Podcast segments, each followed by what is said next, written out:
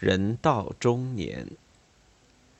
几个月前，我的一个侄女从遥远的边疆写信来说：“我们工作很忙，设计任务一个接着一个。作为技术骨干，总想把自己的一切都投到四化中去，加班加点，经常工作到深夜。”回到家中，家务劳动又重，真有精疲力尽之感。最近，收获里的陆大夫就是我们这些中年科技人员的写照。一些基层干部总喜欢那些唯唯诺诺、无所作为的人，而对我们这些大学生总有些格格不入。人到中年，是陈荣同志的中篇小说。陆大夫是小说主人公，眼科医生陆文婷。半年多来，我听见不少的人谈论这部小说，有各种各样的看法。起初还听说有一份省的文艺刊物要批判他。以后，越来越多的读者出来讲话，越来越多的读者在小说中看见了自己的面影。的确，到处都有陆大夫，他们就在我们的四周，他们工作、受苦、奋斗、前进，或者做出成绩，或者憔悴死去。小说真实的反映了我们的现实生活。三十年来，我对自己周围的一切绝非视若无睹，但是读了《人到中年》后，我一直忘不了这样一个事实：今天在各条战线上干工作、起作用。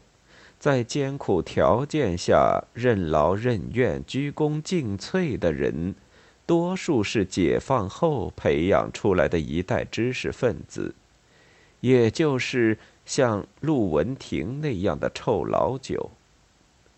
臭老九这个称号固然已经不用了，但是在某些人的心里，他们还藏得好好的、深深的。准备到时候再拿出来使用。正是靠了这无数默默的坚持工作的中年人，我们的国家才能够前进。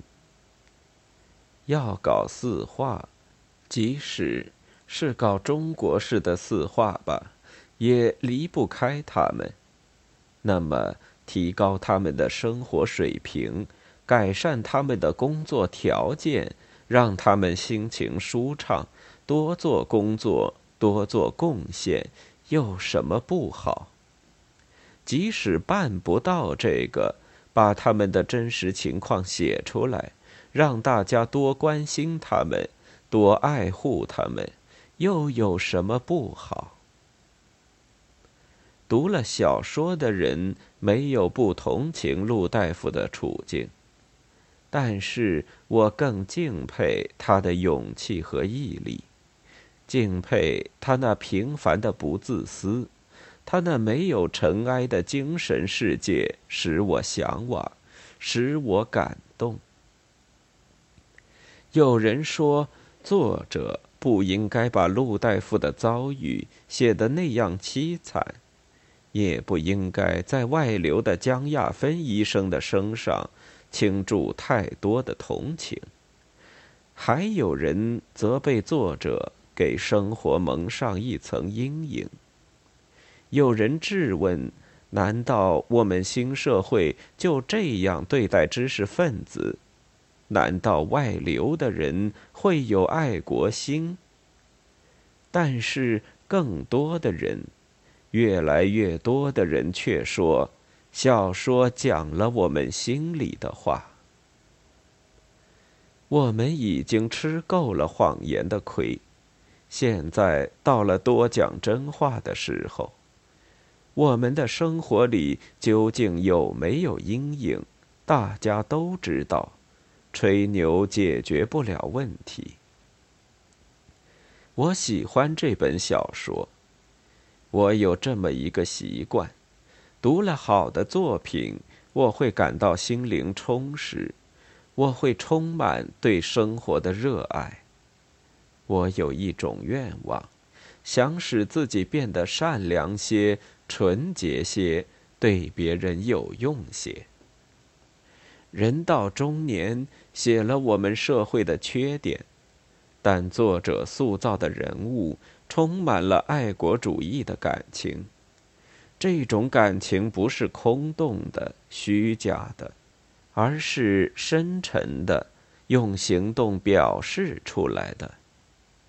我接触到他们的心，我更想到我那位遍体伤痕的母亲，我深深感觉到我和祖国血肉相连的关系。